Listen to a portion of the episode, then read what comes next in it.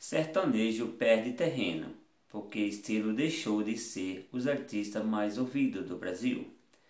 Astro do forró de teclado toma liderança pela primeira vez no YouTube. Crítico aponta falta de renovação.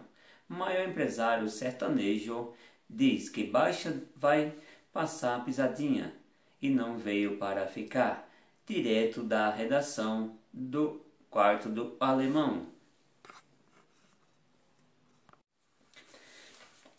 Caras novas aparecem no pódio musical do Brasil. Os sertanejos não deixaram de aparecer entre os artistas mais ouvidos no YouTube pela primeira vez desde que o ranking foi criado em 2018. Reinam hoje no é, streaming o astro do funk e principalmente da pisadinha, o forró feito no teclado. A audiência inédita dos sertanejos no top 3 da parada semanal do YouTube começou no início de maio e piorou na semana seguinte. Eles saíram do top 5 do ranking atual. A melhor posição sertaneja é de Marília Mendonça, em sétimo lugar. Ela lidera, liderava até os Barões da Pisadinha. Tomaram o top fim no de 2020.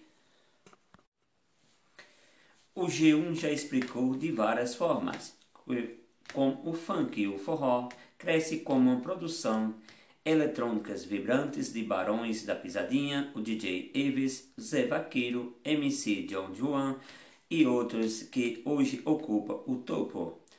E o sertanejo? Será uma crise no setor? Mais produtivo da indústria musical? Brasileira ou, ou só uma pausa antes de voltar a conhecer os frutos preferidos do mercado?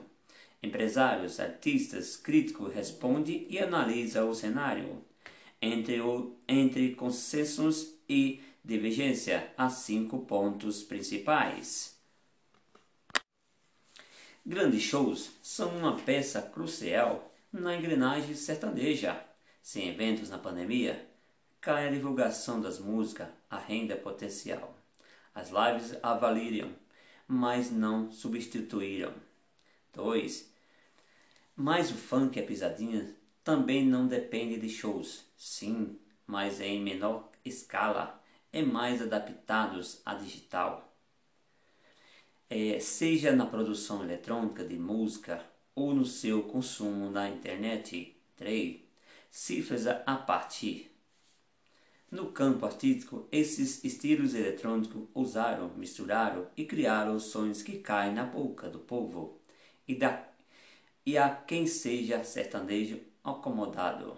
Um pouco de renovação criativa. 4. A quem não seja falhas criativas, mas só o mercado sertanejo, segurando a lançamentos e investimentos em divulgações inclusive o velho jabá, para raios até os shows voltarem. 5. Enquanto alguns protege, projetam que a volta do show vai retor retornar à velha ordem e que a pisadinha passageira e que a pisadinha é passageira, para outro o futuro é imprescindível e as inovações eletrônicas poderosas. Hoje foi o Pocket podcast Vida de sertanejos, funkeiros e pisadinhas que estão no topo da parede do sucesso, direto da redação do Alemão.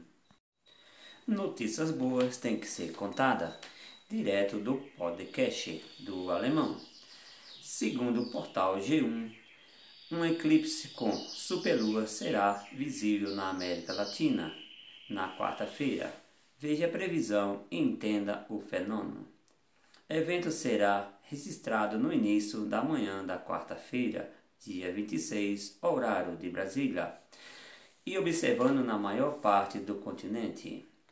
Como em todo eclipse lunar total, satélite irá adquirir uma tonalidade avermelhada, a chamada lua de sangue. No início da manhã da quarta-feira, dia 26, o Brasil poderá ver a fase inicial do eclipse lunar total, quando o Sol, a Terra, a Lua se aliam e nosso planeta faz sombra sobre o satélite. A fase total, no entanto, será mais difícil de assistir devido à luminosidade e o próprio cursor do fenômeno. O eclipse começará às 6 horas e 47 no horário de Brasília, na fase umbra, quando a sombra do Sol começar a ser observada na Lua. Tem início às 7h44 da manhã, às 8h11, horário de Brasília. O satélite estará na fase total máxima até às 8h25 e 14 minutos. A fase parcial. A fase parcial segue até às 9h52 e tudo terminará às 10h49, horário de Brasília. Como o eclipse ocorrerá no início da manhã no Brasil, o ideal é tentar acompanhar o fenômeno durante o amanhecer, caso ainda haja visibilidade.